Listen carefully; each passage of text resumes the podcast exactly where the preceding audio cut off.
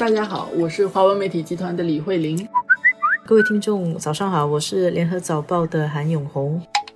今天我们谈一下星期二联合早报的要闻版，其实有一则嗯相当引人注目的新闻，其实也不只是在联合早报，国际上大家会注意这条新闻，就是芬兰刚刚有一位新的女总理出现。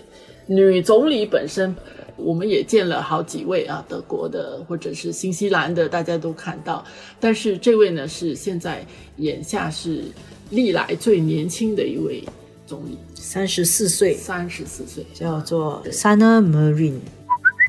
永红，你三十四岁的时候在做什么了？联合早报的副刊组记者，所以呃，你看人家三十四岁就已经当了总理，对五百五十万人口的芬兰，而且是一个发达国家。对他的人均收入其实也是将近五万美元的，比我们少一点点啊，但是接近的对。那个人口跟我们也差不多啊。他的那个联合政府里面的还有好几个部长也都很年轻，经济部长只有三十二岁，内务部长只有三十四岁，教育部长也只有三十二岁。三十来岁的做经济部长、内务部长跟教育部长啊，看起来有一点压力，觉得我们这个年轻的时候没有那么努力啊、年轻人要快马加鞭。而且他们看起来就是中间派或者是比较左，他自己是来自这个社会民主党，是中间偏左的政党啦对。当然，这个人萨娜马林他也不是第一天出来从政的。他的简历是显示他在二十七岁的时候，二零一二年啊，他就当选当地的区议会的议员，然后呢，接着就做那个区议会的主席。他在二十九岁的时候就当选了芬兰的社会民主党的副主席。然后他被他们的党主席看中，培养他。后来那个党主席其实生病，中间有一段时间他自己做党魁的工作做了几个月，然后党主席病好了又回来带领他们赢得了大选。但是那个芬兰有很多的问题，其实芬兰现在社会也有很多争议，结果那个党主席辞职了，嗯，再去选。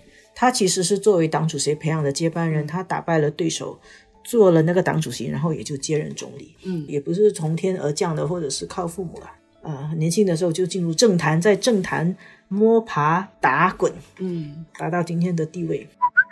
看到欧洲或者是有好一些国家，其实他们在这个民主选举当中选出来，现在看到有一个趋势啊，这个可能选民年轻化，或者是大家求变的这种情况下，我们已经很多年没有委任三十四岁的部长了啦。嗯。啊，正部长其实都不会啊，嗯。呃，有诸多的考虑，这个人没有经验啊，他是不是能够应对啊，等等。但是可能每个地方有它不同的社会条件跟政治环境。呃你看，跟新加坡面积大小相若，以现在的情况来说，可能有些人会希望我们产生更年轻的政治领导人，也不一定。因为我也希望我们产生更年轻的政治领导人。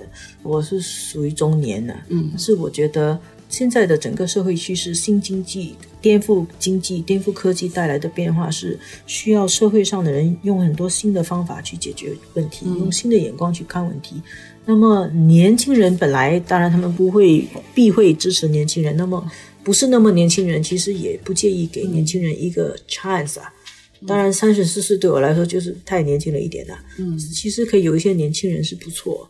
嗯、这是世界的潮流啊。法国的总统马克龙也是很年轻。嗯，我觉得这个马林他中选之后，他讲的其实谈的蛮好的。他说：“我实际上没有去考虑过我的年龄和性别，我需要去想的其实是我从政和人们选我，让我赢得这个选举、赢得信任的原因是什么。”我觉得这个话讲出来还是比较有水平的。实际上，对做新闻的人来说，我们哈很着眼于他的年龄，还有呃女性啊比较少了。但是真的是他需要去解决的问题，他的前任之所以落败，其实跟他现在需要处理的这个工人罢工啊，他们有一些很实际的这些经济的问题、社会的这些问题，呃，是有关系的。从政只是一个平台，但是从政并不是那个终结，而是他需要去面对怎么去领导那个国家，跟接下来这个国家怎么走的问题。这是一个开始啦。对马克龙上台的时候很受欢迎，但是后来现在法国的罢工，他的民意支持率也在降。这个芬兰之前也有过女性的总理，然后第一个女总理在二零零三年的时候只是做了两个月，嗯，然后呢，后来呢又有二零一零年到二零一一年又有一个女性总理，她大概做了一年，都不太长命啊，有点短命。嗯，不过从马林的呃现在的受欢迎率来说，她应该会做比较久啊。话题是有的啦，但是就是大家光觉得诶这样很好，或者是很不好，也枉然呐、其实就是真的是要接受考验才知道。